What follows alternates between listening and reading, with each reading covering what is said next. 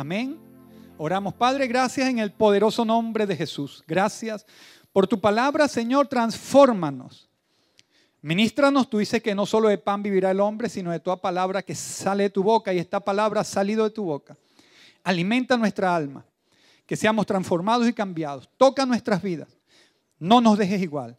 Y hoy pedimos particularmente aumenta la fe de todo este pueblo maravilloso.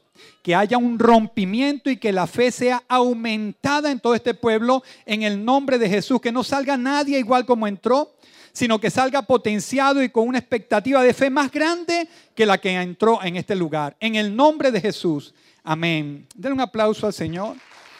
Tome asiento. Gloria a Dios la fe. Vamos a hablar de la fe. La fe pero quiero centrar una pequeña aclaratoria introducción para lo que vamos a hablar de la fe. Este, por supuesto, vamos a ver la fe y vamos a ver esa fe, esa capacidad de creer. No vamos a hacer un estudio etimológico de eh, Hebreos capítulo 11, no lo vamos a hacer. Quiero tomar este texto para decir lo importante que es la fe y cómo Dios valora que las personas tengan fe, que tengan fe. Dios ve importante que la gente tenga fe. Eh, la fe en las personas, una fe en una persona no determina qué tan maduro es en su carácter, de lo que vamos a hablar en este momento, esa capacidad de creer esa fe, capacidad de creer, no determina qué tan maduro es en su carácter. Los dones, los dones de las personas no determinan qué tan maduro es en el carácter. Es más, las relaciones matrimoniales, las relaciones sentimentales o cualquier relación no se conservan por los dones de las personas. Las personas pueden tener abundantes dones, dones de profecías, dones de ciencia, dones de interpretación de lengua, dones de lengua, pueden tener muchos dones, pero toda base relacional se sostiene por los por el fruto del espíritu, es decir, por el carácter de la persona, ni modo. Los dones son regalos de Dios para las personas que Dios le place darlos y usa cualquier elemento o cualquier instrumento para bendecir a otra persona a través de ese vaso. Es decir, los dones son de Dios y no del hombre, pero el carácter sí es particular, el carácter es de cada uno de nosotros. El carácter es una elección, nosotros decidimos cómo comportarnos, si como niños o como adultos, cómo comportarnos, si pusilánimes o personas firmes de carácter. Nosotros somos los que decidimos si comportarnos emotivamente o nos comportamos racionalmente o nos comportamos con virtud o nos comportamos como personas no virtuosas. Eso nosotros elegimos cómo nos vamos a comportar. Hay cosas que nosotros no elegimos, el color de nuestra piel, nuestros padres, el lugar de nacimiento, muchas cosas que nosotros no elegimos, pero algo sí podemos elegir nosotros es cómo reaccionamos ante la vida, ante el infortunio y ante las cuestiones de la vida. Eso es lo que mide el carácter. Tal como una persona enfrente las situaciones es la madurez que esa persona tiene. Eso es lo que determina el carácter, los dones.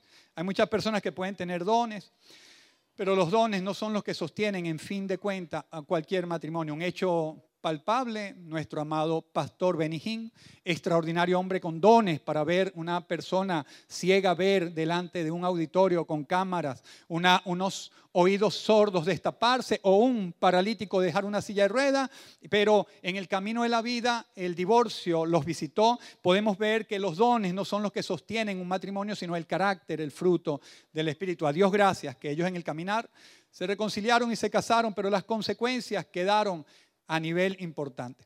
Los dones no son los que realmente sostienen ninguna relación, sino el, sino el carácter. Valga esta aclaratoria para poder hablar de fe hoy, de fe, porque hay personas que porque han aumentado su fe pueden darse la que son o pueden presentarse como que son personas mata gigantes o que son personas que son más grandes que otros. Y no, en el mundo del cristiano, el cristiano, el buen cristiano, el verdadero cristiano, se determina por su carácter, más que por tantos dones que tengan. Incluso la Biblia dice que puedo tener la fe de traspasar los montes, puedo tener la fe de hablar en lenguas, de profetizar y de discernir y muchas cosas, pero si no tengo amor, nada soy. y de nada me sirve. Ese amor es el amor ágape o agapeo. Ese agape es el que se disipula, sobre ese amor es que se disipula y sobre ese amor es que se forma el carácter del individuo. Por eso, si no hay amor, si no hay un carácter de Dios, entonces todo lo que haga puede ser metal que resuena o címbalo que retiñe. Entonces, valga la aclaratoria esto para que nunca idolatremos a un ser humano ni nunca vayamos tras hombres, sino que busquemos al Dios que el hombre manifiesta al Dios que el hombre pueda estar presentando. ¿Estamos aquí? ¿Hasta, aquí me siguen? Entonces vamos a hablar de la fe. La fe tiene varios grados y tomo esto como un estudio para cada uno de nosotros. La fe, vamos a ver en varios grados. Hay una fe simple. Charles Spurgeon dice, nombra esta fe la fe de corazón. Es, yo veo esta fe de corazón, es la fe simple. Esta fe de corazón o una fe simple es una fe que está allí cuando la persona tiene un gran problema y se le suelta esta fe.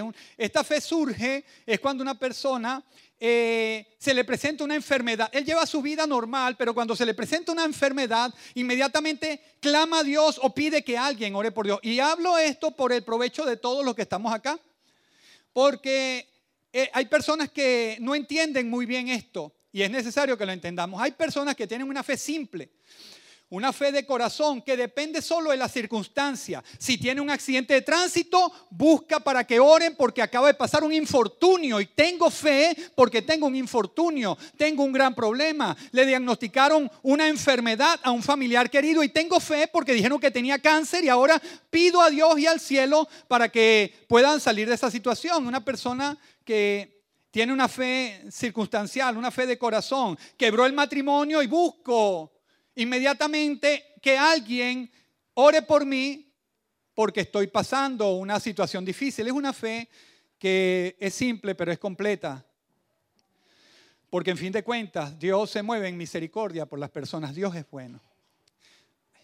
Hay personas que, que han tratado de ponerse en un lugar incorrecto.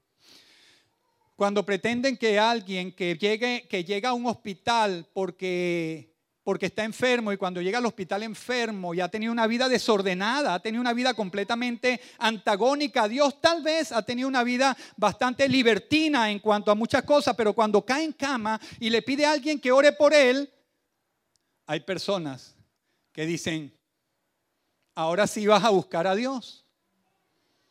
Ahora sí, Dios no habla así. Eso lo hacen los hombres.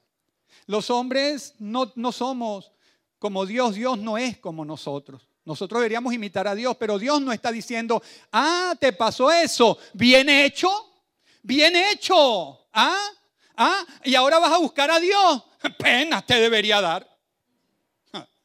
Dios no es así. Hay personas que, que van a parar a la cárcel por alguna situación de la vida. No hace mucho una persona por un matrimonio iba a parar a la cárcel por una situación de un matrimonio, por una situación, personas que pueden parar en la cárcel de la noche a la mañana por haber vivido de espalda a Dios o de lo que sea. Y si esa persona va a parar en la cárcel, entonces podría decir, por favor, Dios mío, ahí en la cárcel, podría decir, Dios mío, ayúdame, líbrame de esta cárcel. Y si lo escuchara otro que dijera, ah, tenías que llegar a la cárcel para clamar a Dios. Bien hecho. No, Dios no es así. Dios, ese es el hombre, Dios no es así. Dios no tiene complejos de inferioridad, eso lo tiene el hombre, Dios no. Dios es Dios y Él quiere que todo el mundo se salve, pero hay personas que tienen una fe simple, una fe que sirve para ayudarlo a salir del problema y listo, y se acabó, y sí, punto, final. Ya, ya, Dios mío, ayúdame a salir de la cárcel. Y oran por él, Dios mío, hacemos rueda de oración, Señor, ayúdalo. Se envían personas, ángeles, Dios mío, sácalo de la cárcel. Y cuando sale de la cárcel, si te vi, no te conozco. Pastor, es otro ladrón más. Personas que tienen una fe para salir del problema y no le importa la vida. Y, pero son ellos. Ahora, nosotros no somos quien para juzgar a esa persona. Hemos tenido personas que hemos ido a visitar un hospital casi a punto de morir. Allí casi en los últimos respiros y oramos, le decimos, ¿usted quiere a Dios?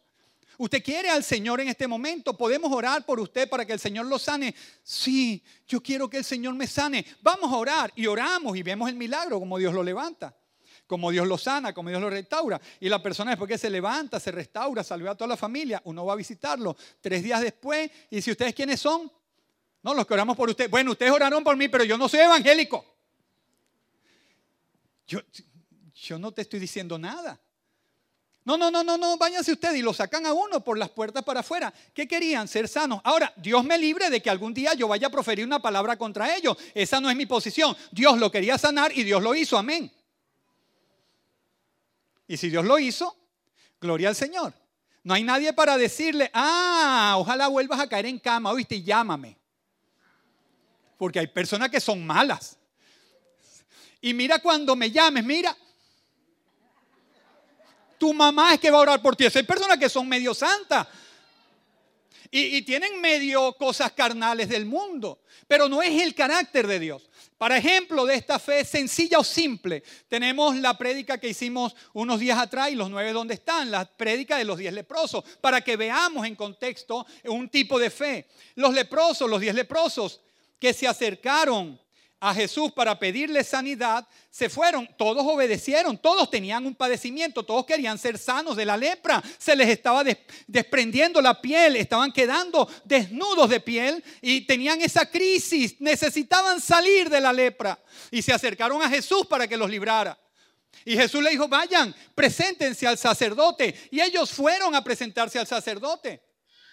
Y uno solo, dice la Biblia, que fue el que se devolvió, pero los nueve no aparecieron no aparecieron por allí porque los nueve lo que querían era salud.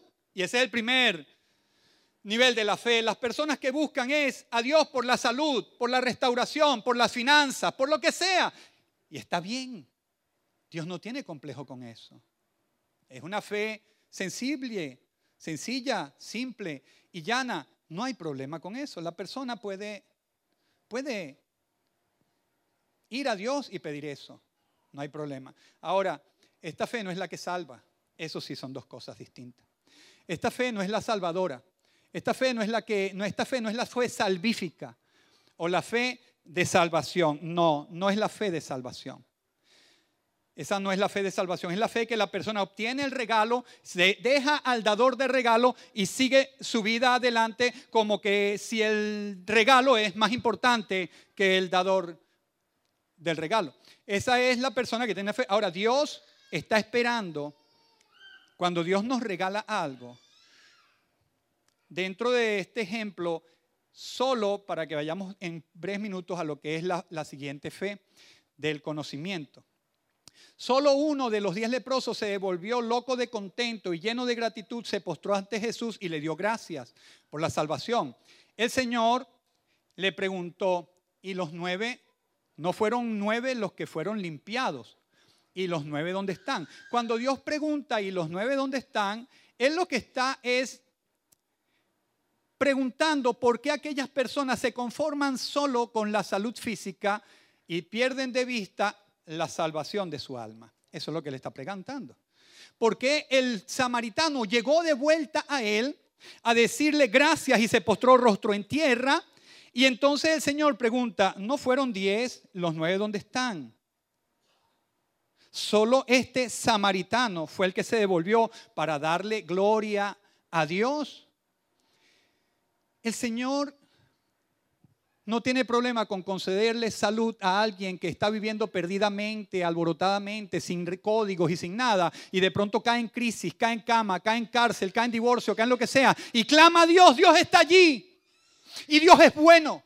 Y Dios responde, y Dios sana, y Dios restaura, y Dios reconcilia, y Dios levanta hasta los muertos que están allí. Dios le da la vida inclusive hasta los muertos. Dios no tiene problema con eso.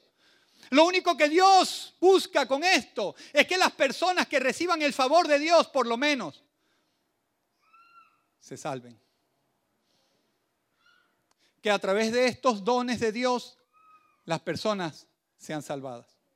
Que las personas puedan decir, oye Dios, mira lo malo que yo he sido, mira lo terrible que yo he sido. Y tú con todo esto me sanaste. Oye Dios, gracias. Por lo menos eso. Por lo menos, Dios está buscando por lo menos que las personas con los regalos se acerquen al dador. Que Dios con los dones, las personas se acerquen a Él. Que si te restauró algo, Dios, te acercas a Dios. No, no por Él, no, no, no. No porque Dios es menos Dios porque alguien le da la espalda. Dios no es menos Dios porque alguien no cree en Él. Dios no era menos Dios porque había un pueblo que no creía que Él iba a nacer en Jerusalén en el tiempo señalado por los profetas. En medio del escepticismo y de todos los incrédulos que habían, nadie pudo detener que el Mesías naciera de una virgen y caminara por Jerusalén y naciera y cumpliera su propósito y a los 33 años y medio diera su vida en la cruz. Nadie detuvo eso y nadie puede detener al Dios de los cielos nada cambia a Dios, ni el escepticismo de los incrédulos, ni la maldad de los malos, nada cambia a Dios. Dios no puede ser cambiado por nadie, Dios sigue siendo Dios. Ahora Él busca es que los hombres sean salvos a través de un regalo. Qué maravilloso una persona que pueda encontrarse en la cárcel y diga, Dios, mira, yo... Y de repente vea cómo le abren las puertas y diga, Dios está buscando eso. Por eso le digo, ¿dónde están los otros? Solo este vino. Entonces a este este tuvo la segunda fe. La, primera fe no necesita mucho conocimiento, ni teología, ni nada de eso. Necesita un corazón que esté padeciendo, que esté en una circunstancia y una crisis. Y Dios lo oye. Pero creo que si Dios nos responde a nosotros en alguna situación, es para que nosotros vayamos a Él. Al siguiente paso, una fe de conocimiento de Jesús. Una fe, la segunda fe es una fe que, que se, se asocia con alguien más grande, que es más poderoso para sabiendo y reconociendo que Él es más poderoso que yo y que yo necesito de Él y no de miel. Cuando yo sé que hay alguien que es más poderoso que yo, alguien que yo necesito de Él y dependo de Él y que Él no depende de mí. Cuando yo tengo esta fe de conocimiento, es la segunda, una fe que conozco, que hay alguien superior, que yo me puedo acercar a Él. Él es superior a mí. Él es superior a nosotros. Es, es la fe de conocimiento. Saber que Él tiene mayor poder y que si tú te acercas a Él serás protegido. Esta es la fe que salva. Esta es la fe salvífica. Es como cuando alguien se asocia con otro porque sabe que Él es superior y decide ponerse bajo su mando. Este grado de fe tiene mayor conocimiento, por supuesto, que el anterior. Porque es como un ciego que tiene confianza en su guía porque sabe que Él ve y anda confiadamente por donde lo lleve. Nosotros sabemos que Jesús tiene todos los méritos, poderes y bendiciones que nosotros no tenemos. Por eso nos, entregamos a Él y nos ponemos bajo su cuidado. Este leproso que volvió, se postró delante de él y Jesús le dijo, no fueron los demás, ¿dónde están? Y le dijo, levántate, tu fe te ha salvado. Ahora los otros leprosos se fueron con el regalo, está muy bien, pero este se llevó una parte extraordinaria que es el mejor de los dones que tiene Dios para los hombres, el don de la vida eterna, el don de la eternidad. la sanidad Está bien, pero en tal día temprano la persona se muere, pero el alma inmortal no perece nunca, sino que ahora tiene la vida eterna en Cristo Jesús. Ese es el mayor regalo de Dios para los hombres. Y si Dios te da un regalo es porque quiere que tu alma sea salva, porque total, las personas igual perecerán y no se podrán escapar de eso. Entonces él, la mujer que tocó el manto de Jesús, y se acercó allí para quedarse allí bajo los pies de Jesús. El Señor le dijo, mujer, tu fe te ha salvado. Por su fe no nada más alcanzó la sanidad física, sino la salvación del alma. Dios quiere la salvación del alma de todos los seres humanos. Y si para eso regala dones de salud, no se enoje. Alabe a Dios, porque dicen que hierba mala nunca muere. Se mueren muchas veces los justos y los malandros quedan vivos y coleando. Se mueren muchas veces los que toman remedio, hacen ejercicio, comen bien y los que comen los que comen gato negro y los que y los que están en la calle y los que están alimentándose sin dieta, sin agua destilada ni nada, viven y viven y viven. No se enoje con ellos. Porque usted que está salvo, Dios puede disponer de su vida cuando quiera porque va para el cielo, pero ellos no.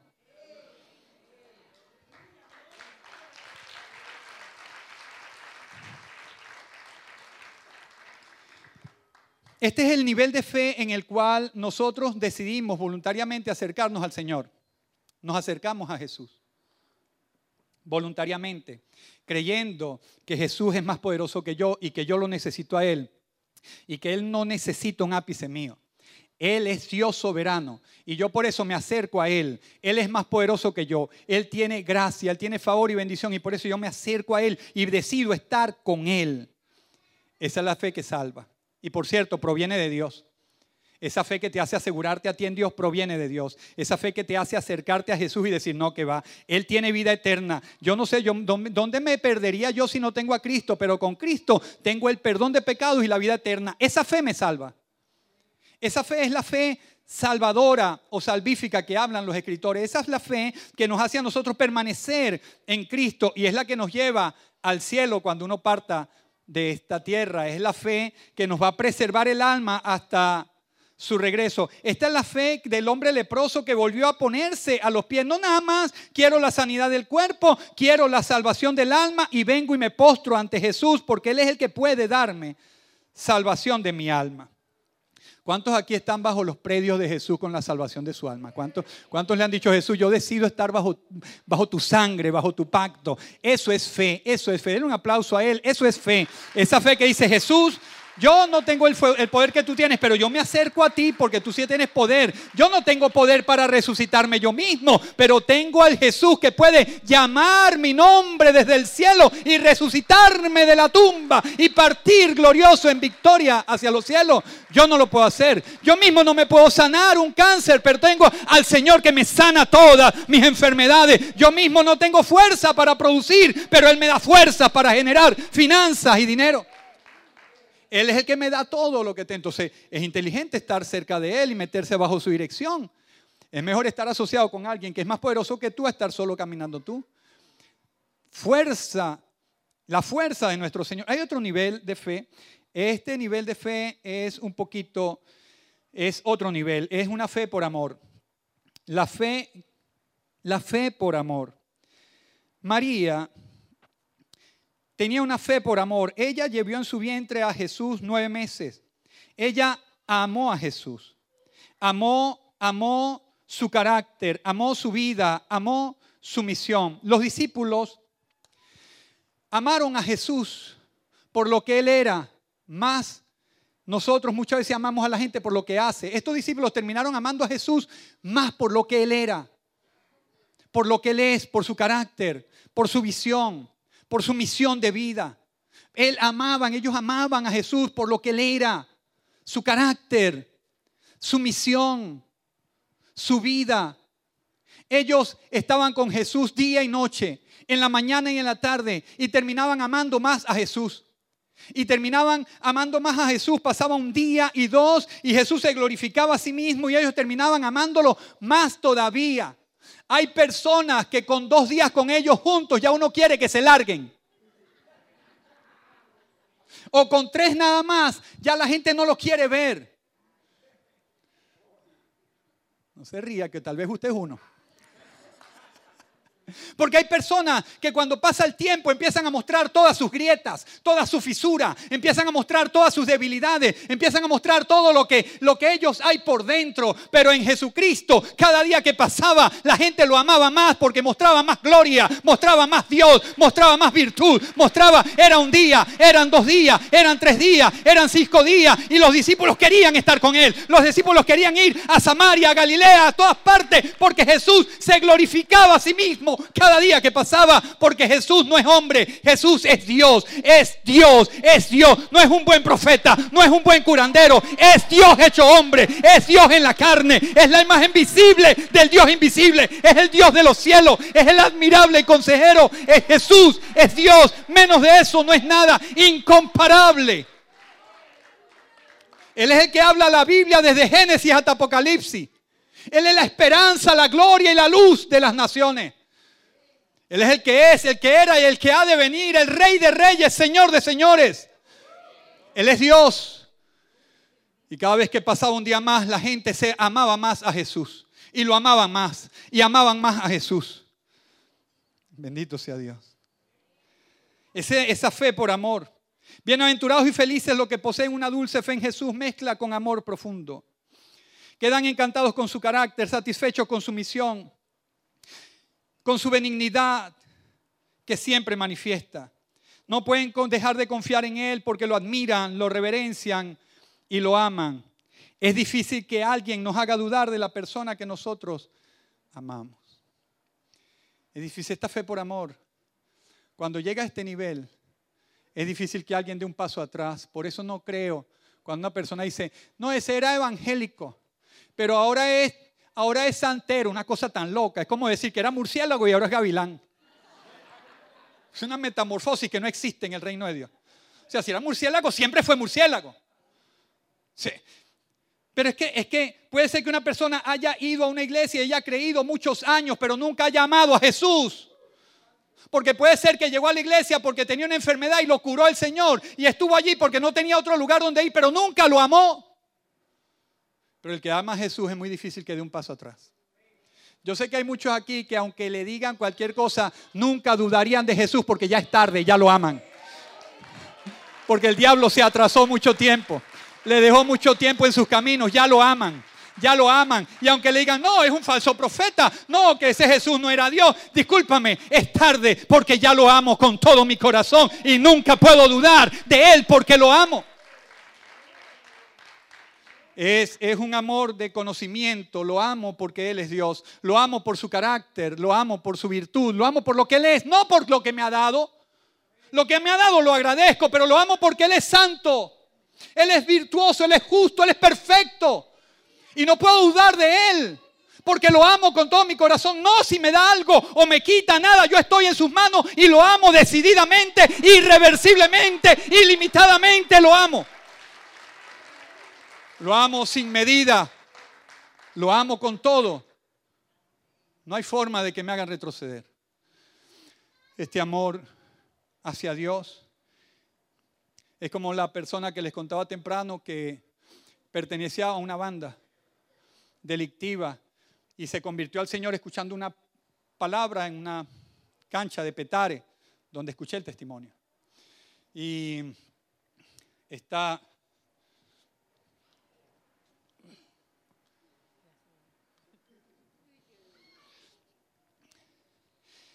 Y esta persona escuchó el testimonio de Jesucristo perteneciendo a una banda y aceptó a Jesús y sin muchos días, le dijeron, ¿qué hago yo? Ya acepté al Señor, ¿qué debo hacer? Y los que estaban con él, que sabían, bueno, corre y dile a todo el mundo que ya eres cristiano. Y eso es lo que hizo. Se fue corriendo por todas partes con una Biblia y gritaba, yo soy cristiano, yo soy cristiano. Llegó a su zona, cuenta él, que los, la banda a la que él pertenecía lo agarraron tres de los más fuertes con toda la banda que estaba alrededor, lo agarraron por el pecho, le pusieron una pistola en la cabeza y le dijeron, ¿qué es eso que tú estás hablando? Tú sabes que no puedes salir de esta banda.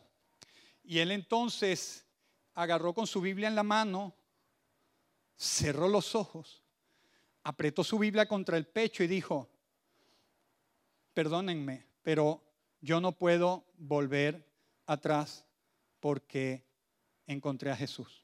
Y cerró los ojos para que lo mataran. Decidido. No voy a volver atrás porque encontré a Jesús. Y abrazó su Biblia. Y los tipos con pistola.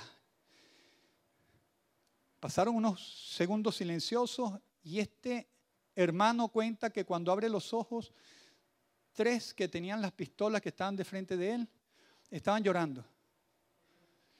Y, le dicen, yo no sé qué te pasó a ti, chamo, pero queremos que eso mismo nos pase a nosotros. Y entonces el cristiano se envalentonó. No era un evangelista, teólogo ni conocedor de muchas cosas. Era un hombre que tenía una Biblia y se había encontrado con Jesús. Y lo más que pudo hacer fue decirles, ¿ustedes qué quieren? No queremos que lo que te pasó a ti nos pase a nosotros. Él dijo, bueno, arrodíllense. Y agarró y lo que más se le ocurrió fue ponerle la Biblia en la cabeza y decir, repitan, Señor, haz lo que hiciste con este conmigo. Vamos, vamos, vamos, vamos. Y repitieron la oración y los tres se convirtieron porque había un hombre que amaba a Jesús. No, no tenía mucho conocimiento de la Biblia, pero tenía un corazón entregado a aquel que hace las Pléyades y el Orión, el Alfa, el que trae sanidad en las alas, el príncipe de la paz, el Señor de los cielos. Él es el Señor de las edades, el Rey inmortal, invencible. Indestructible nuestro Dios, la fe solo en Él y el amor correcto en la persona correcta. Este es un amor, una fe por amor. Es la fe que hace que la persona nunca dé un pie atrás porque ya es tarde. Ya ama a Jesús con todo su corazón. La cuarta, la cuarta, la cuarta medida de fe es porque Dios está queriendo que nosotros sepamos que Él nos puede reclamar a nosotros si no tenemos fe. Porque todavía, todavía portándonos mal, Él oye nuestro clamor. Entonces no deberíamos faltar la fe, aunque cuando nos portemos mal, clamemos a Dios. Yo me acuerdo que conocí a una persona que era drogadicto de primera línea y ladrón. Y yo hablaba con él tanto tiempo y, y un día me dijo, lo que pasa es que ustedes no saben, ustedes, los hermanos, ustedes no saben lo que sufrimos nosotros. Y me dijo, tú sabes que yo estoy en la montaña y me nombró la montaña donde nosotros pastoreamos cerca, detrás había una montaña, allá en San Isidro, detrás. Y dijo, allí cuando yo estoy en la montaña drogándome, yo le estoy diciendo, Dios, que esta sea la última vez que yo me drogue, ayúdame. Nadie escucha eso, pero Dios lo escucha. Dios sí escucha. Si Dios puede oír a cualquier persona en cualquier momento, ¿por qué no tienes fe de, creer en Dios? Si antes eras enemigo de Dios y Dios te oía, ahora que has sido reconciliado en la sangre de Cristo, ¿cuánto más no nos oirá? ¿Por qué no tenemos fe entonces? Si antes que estábamos de espalda nos guardaba y nos cuidaba, ahora que somos hijos de Dios no nos va a oír. Tenemos por qué, tenemos que aumentar nuestra fe y Dios puede aumentarnos nuestra fe esa fe de conocimiento de que Él es poderoso y salvador, esa fe de que lo amamos, podemos tener esa fe en Él. Y la otra es la fe de por sus testimonios, donde Él aumenta nuestra fe por los testimonios, lo que Él ha hecho. Dios por los testimonios que Él ha dejado. La Biblia es el testimonio de Dios para que nosotros creamos y aumente nuestra fe profundamente. Si nuestra fe mengua, aumentemos la lectura de la Biblia, creamos lo que dice la palabra, enfrentemos la Biblia no para buscar tal vez algunos problemas y planteamientos para pelear con la gente, sino busquemos la Biblia para alimentar nuestra alma y decirle, Señor, dame fe en lo que tú has hablado, dame fe, aumenta mi fe. Busquemos la Biblia para que aumente nuestra fe y nuestra fe puede ser alimentada porque Dios dejó allí testimonios, esta es la fe de testimonios. Es una fe por la que la Biblia ha quedado registrada y su palabra quedó registrada. Y el Señor mandó al pueblo de Israel a que recordaran lo que había quedado escrito. Recuérdale al pueblo de Israel que yo lo saqué de mano dura de Egipto, de los brazos del faraón, con brazo extendido. Yo hice milagros y prodigios y señales. Recuérdales para que nosotros sepamos que Dios es poderoso y que lo que dice su palabra en aquel tiempo que liberó a Egipto nos libera a nosotros también, para que tengamos fe. Él nos mandó a, aumentar la fe creyendo en sus palabras, en sus testimonios, números y deuteronomio y los salmos nos hacen recordar los milagros de Dios en el Antiguo Testamento. Los cuatro evangelios, el libro de los hechos, todo el Nuevo Testamento es un testimonio de Jesús. Esta fe proviene de algo que ya ha sido comprobado, lo que aconteció en el Antiguo Testamento, el leproso que fue sanado, el muerto que fue resucitado, los ciegos que devolvieron la vista, los paralíticos que caminaron. Hay hechos contundentes allí que nos alimentan la fe, que debemos saber que leyendo eso Dios lo puede hacer aquí también con nosotros. Dios lo puede hacer. Si Él sanó los ciegos, puede sanar los ciegos en este tiempo. Si Él sanó al sordo, puede sanar al sordo en esta hora. Ayúdame a creer lo que dice tu palabra. Esto es verdad. Y aumentar la fe. Esta vez proviene por por un conocimiento ya comprobado, por algo real. No está buscando señales ni pruebas, sino que cree en una forma segura. Es una fe certera. Es una fe que hace que la persona se entregue a lo que dice la palabra y creerlo definitivamente. Creer totalmente lo que dice la palabra. Él dejó los testimonios. El testimonio de la palabra para que nosotros leamos y veamos que todo lo que está allí, el mismo Dios lo puede hacer ahora. Y alimentarlo, alimentar la palabra. cuando una, se ha demostrado en la vida que cuando una persona escucha 50 veces algo en un día, lo termina creyendo. 50 veces algo en un día, lo termina creyendo, así sea falso. Por eso Dios dice que la fe viene por el oír, por el oír, por el oír. En el original no hay comas ni puntos, sino es el oír y el oír y el oír y el oír para dar a entender que eso es indefinidamente. La fe viene por el oír y el oír, el oír y el oír, el oír y el oír por la palabra de Dios. El oír y el oír por la palabra de Dios. Póngase de pie un momentico, por favor. Ya llegó el tiempo del sauna. Se puso caliente. La fe por esa, la fe por el testimonio que usted puede decir, Señor, entonces mi fe está menguando. Bueno, tienes que saber que el testimonio de la palabra es para que tu fe empiece a aumentar. Por eso Él puede a nosotros decirnos, hombres de poca fe, porque podíamos hacer varias cosas para aumentar la fe y no lo hicimos, quedó de nuestra parte.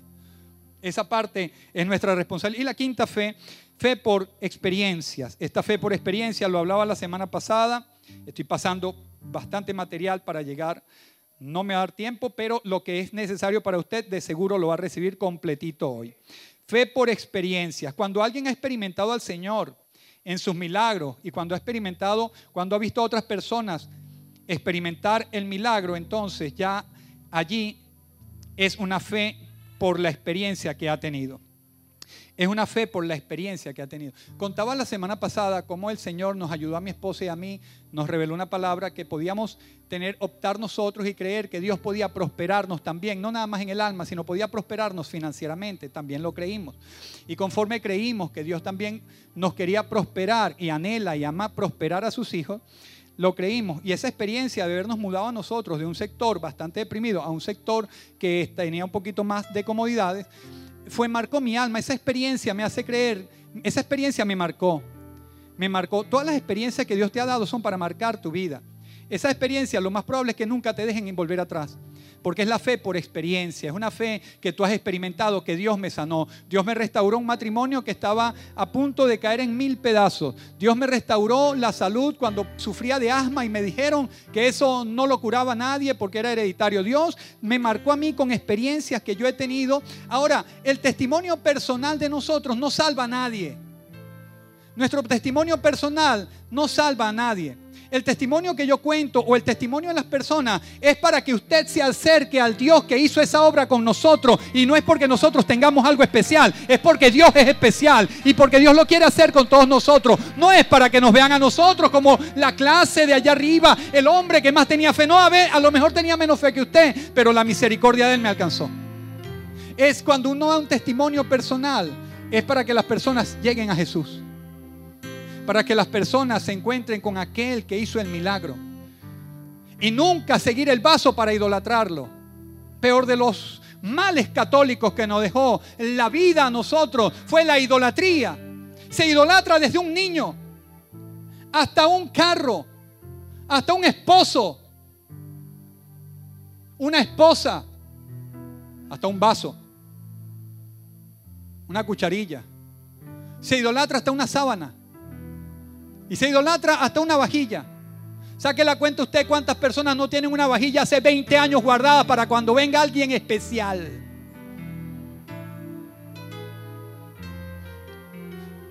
No, esa, esa vajilla es para cuando venga alguien especial. Tiene 20 años. Y los especiales ya están en tu casa, tu esposa, tu esposo, tus hijos, tu madre, tus hermanos. ¿Qué persona más especial que ellos? Saca esa vajilla, échala para adelante. Somos, tenemos la tendencia a idolatrar todo. Por eso cuando las personas llegaron y el apóstol Pedro llegó a predicarle a Cornelio y a toda esa gente, se apostraron inmediatamente y Pedro los vio y los levantó. Le levántate que yo soy hombre igual que tú. ¿Cómo voy a permitir que me idolatren si soy un vaso de barro? Levántate y adora a aquel que hizo las edades, los cielos y la tierra. Levántate y adóralo a Él. Yo no soy nada, Él lo es todo.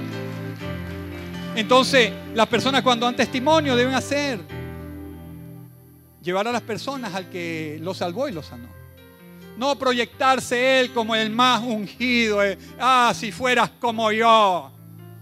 No, yo no quiero ser como tú. Yo quiero ser como mi Jesús que es perfecto. Yo quiero ser como Él. Yo quiero ser así como Él. Él me ha dejado líneas para yo ser. Yo quiero imitarlo a Él, aunque hierre acercándome, pero quiero acercarme al Santo. Si acercarnos a Él es una fe que conozco, pero no nada más eso. Es la persona que tiene una experiencia con Dios y cambia y de la noche a la mañana es otra persona. Es aquella persona que llegó con dos mujeres a una iglesia, pero de la noche a la mañana se arrepiente y va a ponerse en cuentas con Dios y a cambia la vida y entonces puede mostrar un testimonio de que se organizó perfectamente. Ese testimonio da esperanza a muchos que tienen una doble vida.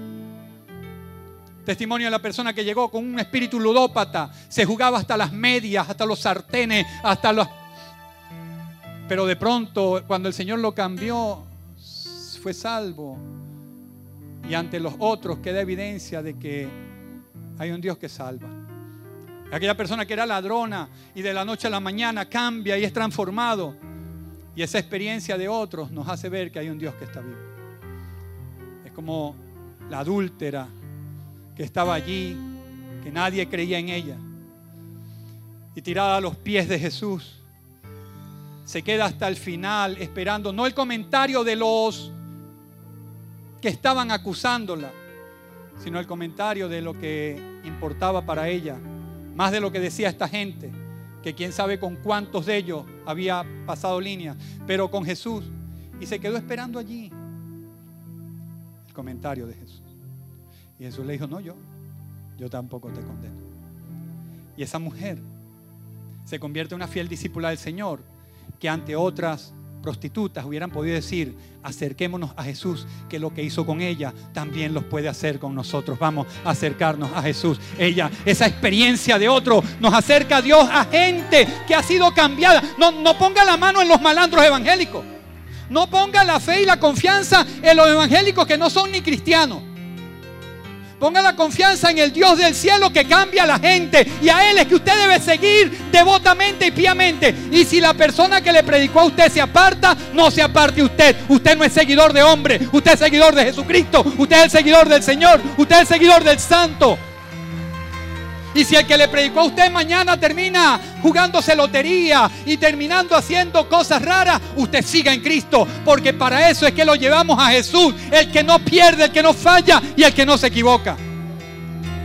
Las experiencias, fe por la experiencia, experiencias que otros que otros mostraron que sí había posibilidad de cambio. Experiencia en que sí es posible que una persona deje la vida libertina y perdida. Sí, sí hay esperanza.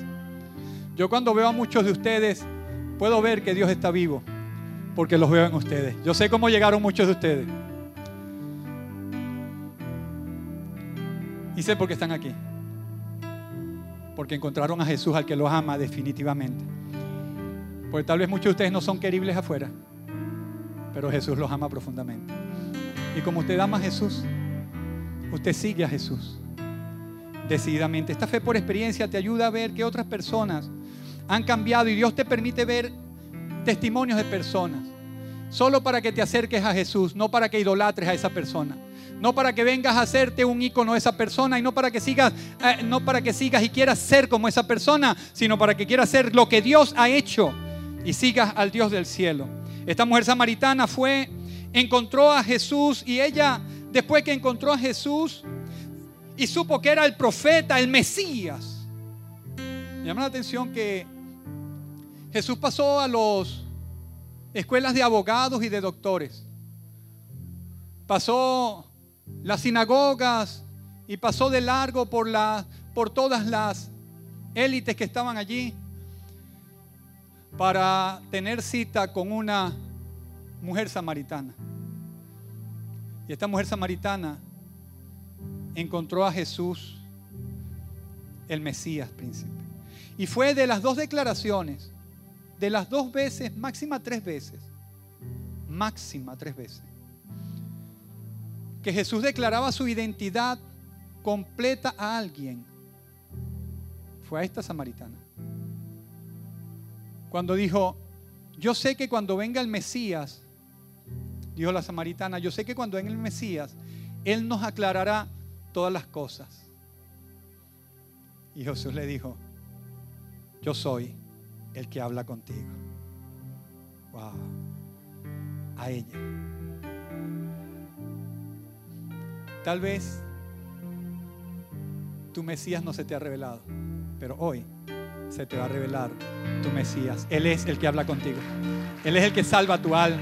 Él es el que perdonó tus pecados. Él es el que te sacó de allá abajo. ¿Sabes qué? Muchos evangélicos no tienen una agenda. Muchos cristianos no tienen una agenda. ¿Qué hago hoy? No sé, no, la tienen. Me puse a pensar en estos días y muchos cristianos dicen, ¿qué hago? Hoy sé que tengo que trabajar, sé que tengo que esto. Y a veces, muchos cristianos nuevos. Claro. Y me puse a pensar. Y es que ya usted no es del mundo. Y cuando usted estaba en el mundo, usted tenía agenda para el cielo, agenda para el rato, porque era pecado y pecado y pecado. Era una agenda interminable. Hago esto, cuchicheo lo otro, cuchicheo lo otro, hablo esto, hablo lo otro, tomo aquí, juego allá, robo aquí, estafo allá, lo que sea. Y la agenda estaba completa. Y si usted no fuera cristiano, ¿quién sabe qué estaría haciendo usted hoy? Si usted no estuviera aquí, yo quiero imaginarme dónde estaría si nunca hubiera aparecido Cristo en su lugar. Yo creo que yo estuviera jugando caballo si estuviera vivo. A mí lo que me faltaba eran rabo y orejas para correr en el hipódromo.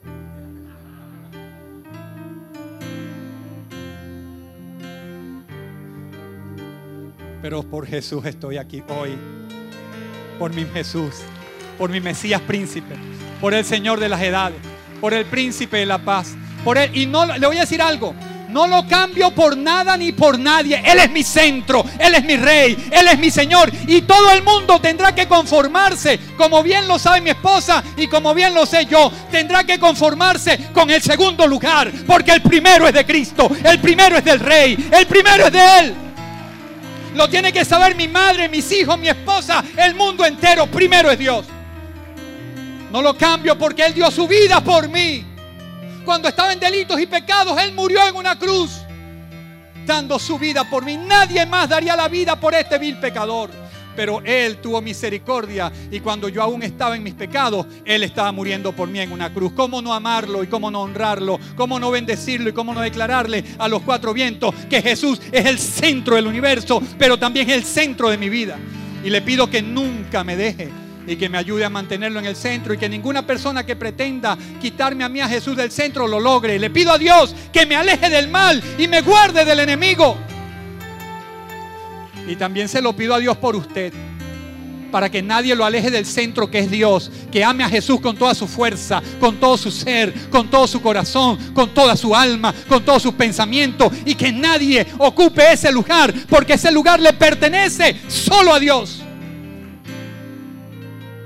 solo a Dios. Este amor de conocimiento. Póngase de pie, por favor. Él nos puede preguntar a nosotros, ¿y dónde está tu fe?